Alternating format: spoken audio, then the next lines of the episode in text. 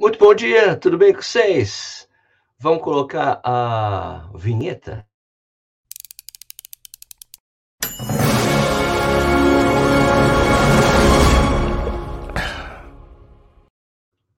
Ficou legal essa vinheta, né? Eu gosto dessa vinheta. Aliás, eu tive que fazer uma alteração no logotipo, né? Porque estava realmente parecendo o logotipo do Santander. Muita gente estava comentando, Sérgio, legal essa vinheta, legal esse logo, mas esse aqui parece o Santander. É, realmente, eu concordo que parece o Santander mesmo, né? Então eu tive que mexer um pouquinho, agora ficou, não temos mais dúvida que é o, uma xícara de café saindo fumacinha, certo? Um, é, deixa eu falar bom dia de novo para vocês, bom dia para vocês, é, meu nome é Sérgio Rocha, né? Hoje é dia 16 de agosto de 2022, essa é a edição número 2 do programa Café e Corrida. Essa live aqui eu pretendo fazer, né, de segunda a sexta, aqui no YouTube, às 6 horas da manhã, né, e a intenção disso aqui, meu, é sempre estar tá atualizando vocês, o que está rolando aí no mundo da corrida, notícia, lançamento, umas polêmicas, todas essas coisas aí, né.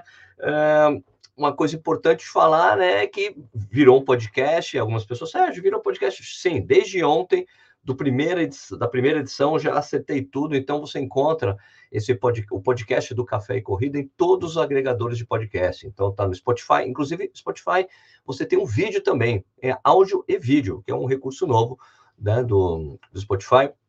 Daí tá no iTunes, tá no Deezer, muita gente pedia é, que a gente colocasse os podcasts no Deezer, nesse, esse está funcionando, né? Tem no Amazon Music, né? Só você procurar por Café e Corrida, você acha. Eu também deixei os links para os podcasts aqui na descrição desse vídeo, vai ficar nas descrições também dos podcasts, etc. e tudo mais tá bom? Uh, eu subo o podcast logo depois que eu terminar esse programa, né? Esse programa fica, não é tão comprido, então dá tempo de eu tirar. tirar blá, blá, blá, eu, eu, eu, desculpe que eu comecei atrasado um minuto, atrasado hoje, que eu tinha esquecido de fazer a coisa mais essencial, que era fazer meu café. Estou com o café aqui, agora eu posso fazer o programa. Deixa eu dar meu primeiro gole de café, peraí. Ai, maravilha. Sérgio, você treinou ontem? Treinei, treinei. Eu fiz um trotão bem vagabundo de 30 minutos usando uma sandália, aquela sandália, sandália Staralmar. Faz tempo que eu não corro sandália, corri descalço. Corri descalço bastante tempo já. E daí foi bacana, né? Hoje eu, eu termino o programa, eu levo meu filho na escola e vou treinar, né? Só que hoje eu tenho aqueles exames, né, de ergospirometria. Então eu vou treinar mais no final da noite, vou fazer tiro de 400 metros. Amanhã eu falo para vocês como é que foi. Beleza? Agora, uma das coisas legais que eu tenho aqui em Jundiaí, onde eu moro, é que tem uma pista de atletismo, eu treino em pista de atletismo, né? E, e até coloquei esse tema, né, como, como título desse podcast de hoje, né? Eu não sabia. É, é eu estou tentando fazer algumas coisas com antecedência para dar certo, né? Então, é, tem, tem, tem, pista de atletismo aqui na cidade onde eu moro, e a pista de tartan, né? Aquele piso emborrachado, né? E eu sei, eu sei que esse é um tremendo privilégio que eu tenho, né? Porque Cara, no, no mundo ideal, assim, de para nós, assim, corredores, seria que, seria que tivesse pista para todo mundo, né? Uh, faz uma tremenda, tremenda diferença, cara, nos treinos, intervalados, teste de 3 km, né? Eu adoro pista de adoro treinar na pista, e, e foi um dos motivos de eu ter mudado para Jundiaí. Eu namorava com minha mulher, que minha mulher, eu sou casado há 19 anos, e ela me, tava, a gente namorava, eu tava aqui na cidade, ó, oh, preciso treinar, vou te levar na pista. Como assim na pista? Na pista, vou te levar na pista. Como assim na pista? Não, vou te levar na pista. Aí me levou na pista, e era uma pista de atletismo. Eu falei, escuta, isso aqui é uma pista de atletismo pública, é só entrar e correr. É, na época era de terra, tá? É, a pista foi. Tem um, um, Aqui em Jundiaí tem um. É, um centro desportivo que foi fundado nos anos 50, que tem um ginásio de esporte, um ginásio desportivo, tem uma piscina olímpica, uma piscina olímpica de 50 metros e uma pista de atletismo. Né? Então eu falei, cara, vou mudar para a cidade. e essa pista está emborrachada aí, faz, sei lá, uns, uns 10, 12 anos. Foi. Eu já tinha começado o canal quando estava emborrachada. Mas aí ela, o problema na época de terra é que chovia e acabava o treino. Você tinha que ir embora porque você começava a escorregar e tal. E agora, maravilha. É, se, eu, eu sei que nem todo mundo pode fazer isso, tá? É, não estou querendo me gabar de nada, né? mas quem já foi para a Europa e quando o, o avião está sobrevoando a Europa um pouco antes de, de pousar, né, sei lá, uns cinco minutos antes de pousar, Você fica olhando pela janela, você vê um monte de pistas de atletismo, cara. É impressionante. E aqui são raríssimas. E as que tem são fechadas, é, ou só da universidade, ou só da polícia, ou só do exército. E você não pode usar. É, meu, eu acho que se a gente quisesse aqui investimento, eu acho que o investimento tinha que ser feito nesse, nesse sentido, né? E aqui em Jundiaí tem uma coisa interessante que você não pode jogar futebol no meio do campo, né? É uma pista de atletismo mesmo, né? Que tem uma pista de atletismo e um campo de futebol e as pessoas ficam jogando, você toma uma bolada quando está correndo, quando está treinando. Então é proibido prática de esportes com bola no, no, gramadão da pista. Então ninguém fica jogando futebol lá. Se alguém fica jogando já chega alguém da secretaria e manda embora. Mas eu acho que todo corredor deveria ter essa oportunidade de treinar em pista de atletismo, que é muito bacana. Porque é um lugar plano, você sabe direitinho quantas voltas, a distância fica certinha, você não depende do GPS etc. Tá? Então, essa é a minha coisa. Eu quero só falar aqui quem está comigo.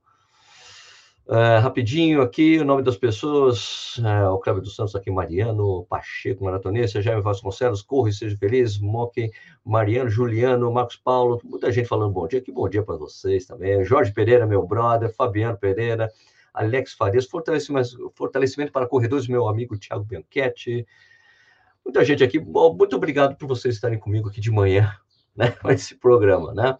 Uh, vamos falar então um pouco de notícias rapidinho. Tá rolando, não sei se vocês sabem, eu não falei ontem, uh, porque era programa de estreia, mas uh, tá rolando o Campeonato Europeu de Atletismo. Né? Ontem teve 10 mil feminino, maratona masculina, maratona feminina.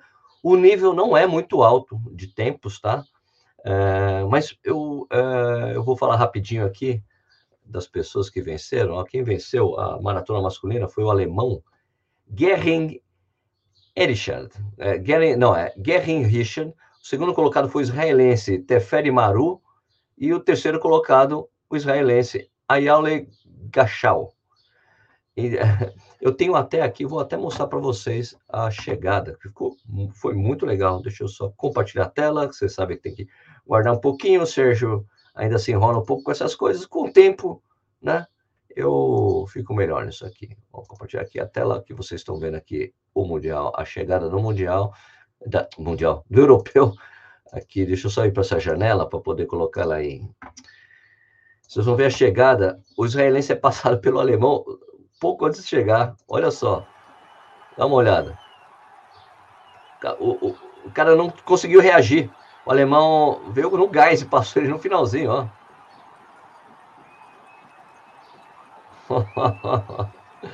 Olha o Richard. Valeu, Richard. Certo, entre daí as mulheres. Foi uma polonesa que venceu. Cadê meus resultados? Ah, eu tô com um negocinho de resultados direitinho aqui. A polonesa Aleksandra Lizowska a segunda colocada foi a Parlov, a Matea Parlov, da Croácia, e a terceira colocada, medalha de bronze, foi a holandesa Nieken Brickman. Eu tenho a chegada também aqui do feminino. Cadê? É, nesse mesmo vídeo aqui. Quer ver mais para frente? A gente vê a chegada das mulheres. Tá aqui a polonesa chegando. Ah, aqui o Richard autografando, tá ó, a polonesa chegando aí. Foi mais tranquila a chegada, né? E primeiro, aí, ó. Aí, campeão europeia, beleza? Deixa eu só parar a tela para falar uma coisa interessante. Eu, é, aqui no, na listagem, eu vou até colocar a listagem aqui masculina para vocês verem uma coisa interessante. Um, tá aqui, esse aqui que eu estava vou colocar aqui para vocês verem uma coisa muito interessante. Compartilhar a tela de novo para vocês verem isso comigo. Ó. Guia do Chrome. Aqui. Vou aumentar a tela aqui para vocês verem. Tem uma coisa interessante na chegada aqui, ó. Ganhou o Richard, é, o Richard Ringer, né, da Alemanha, até Feri Maru de Israel, Alele Gachal, Israel, ó um israelense na sétima colocação, um israelense na nona colocação, é, viu quatro atletas. Você vê que esses quatro atletas são etíopes, certo? São etíopes. É uma coisa que já tem, a gente já está acostumado na maratona mesmo. A gente vê a Lona Salpeter, que é keniana, e corre para Israel. Mas a coisa interessante que eu, que, que eu procurei saber, que eu não sabia, é porque Israel participa do Campeonato Europeu de Atletismo, sendo que Israel, a gente sabe que não fica na Europa. Né? Então, eu fui saber, entender por quê. E daí eu tenho essa informação que é uma coisa interessante de cultura geral para gente, né? É que em, quer ver, ó, uh, em 1982, o, a Federação Asiática, a Federação de, de Asiática, que faz os Jogos Asiáticos de, de Atletismo, é, virou o, o, o Conselho, tipo, o setor é, olímpico da Ásia. E Israel foi excluído é, desse conselho, isso em 1982. É, dizem que isso aconteceu por risco de segurança, né, por causa do conflito que Israel tem com as outras nações ali do lado, né, é, para não ter problemas né, durante a competição, como a gente vê às vezes que acontece, por exemplo, lá em é, luta de judô em Olimpíada, o atleta ali do Líbano se recusa a, a lutar com os israelenses, às vezes acontecem essas coisas, então eles fizeram isso, e é por isso que também Israel joga na, na Euro, né, por, pelos mesmos motivos, para não ter treta, para evitar treta, né, é interessante isso, eu, eu, eu confesso para vocês que eu desconhecia é, é, essa, essa coisa, é interessante, né, mas é para evitar problemas, né, é triste, né? Cafézinho, né? Um, vamos lá, então, mais uma coisa que eu gostaria de falar, que ontem eu tive um, fiz um papo, era um papo fechado ali com, comigo e com o Lúcio Runner e pessoas que se inscreveram, para falar sobre a meia de Buenos Aires que eu vou correr nesse domingo, né? E o Lúcio trouxe uma informação muito bacana, que a, a meia de Buenos Aires, olha isso, a meia de Buenos Aires está com 22 mil inscritos. É o maior número da história da maratona, na meia de Buenos Aires, 22 mil inscritos. Mas é, eu perguntei para o Lúcio, olha, aconteceu uma coisa, tem acontecido aqui no Brasil, que provas que não aconteceram, né? Às vezes vem com inscrição, é, vem de 2020 e a pessoa não competiu. Por exemplo, no ano passado, as pessoas não, estrangeiros não conseguiam ir correr na Argentina. Estava né? meio fechado ainda. Correu, veio a maratona junto com a meia, Algumas inscrições os caras já usaram. Ele acha, ele acredita que são cerca de duas mil pessoas, no máximo, inclusive a maioria estrangeiros, né, que estavam inscritos em 2020 e não conseguiram correr a prova, ou se inscreveram para o ano passado e não puderam ir. Então, vai ter sobre essa lei, essas coisas de inscrições que vieram. Aconteceu isso em Porto Alegre, né? Porto Alegre, temos 15 mil pessoas na prova e no final tinha 11 mil, porque muitas pessoas não apareceram, não estavam treinando e tudo mais. Então, ele, e ele falou uma coisa interessante também, são que 4, 4 mil brasileiros inscritos na meia de Buenos Aires. 4 mil, é muita gente, né? É muita gente. 4 mil brasileiros. É por isso que a gente fala que é uma das maiores maratonas, meias maratonas do Brasil. bom, é, vou aproveitar agora para esse finalzinho aqui e responder algumas coisas, tá bom? É de vocês. É, se vocês perguntarem alguma coisa no chat, tem algumas coisas que colocaram no, no, no vídeo de ontem. Então vamos lá. O Nelsinho Ironman Tri. Você, Sérgio, é, é, excelente, super espontâneo. Como é que está a preparação para Nova York? Então, para quem não sabe, eu vou correr a maratona de Nova York. Fui convidado pelo Strava para correr a prova. Na verdade, ela está acontecendo desde que eu comecei a correr, porque eu sempre fui louco para tentar correr essa prova.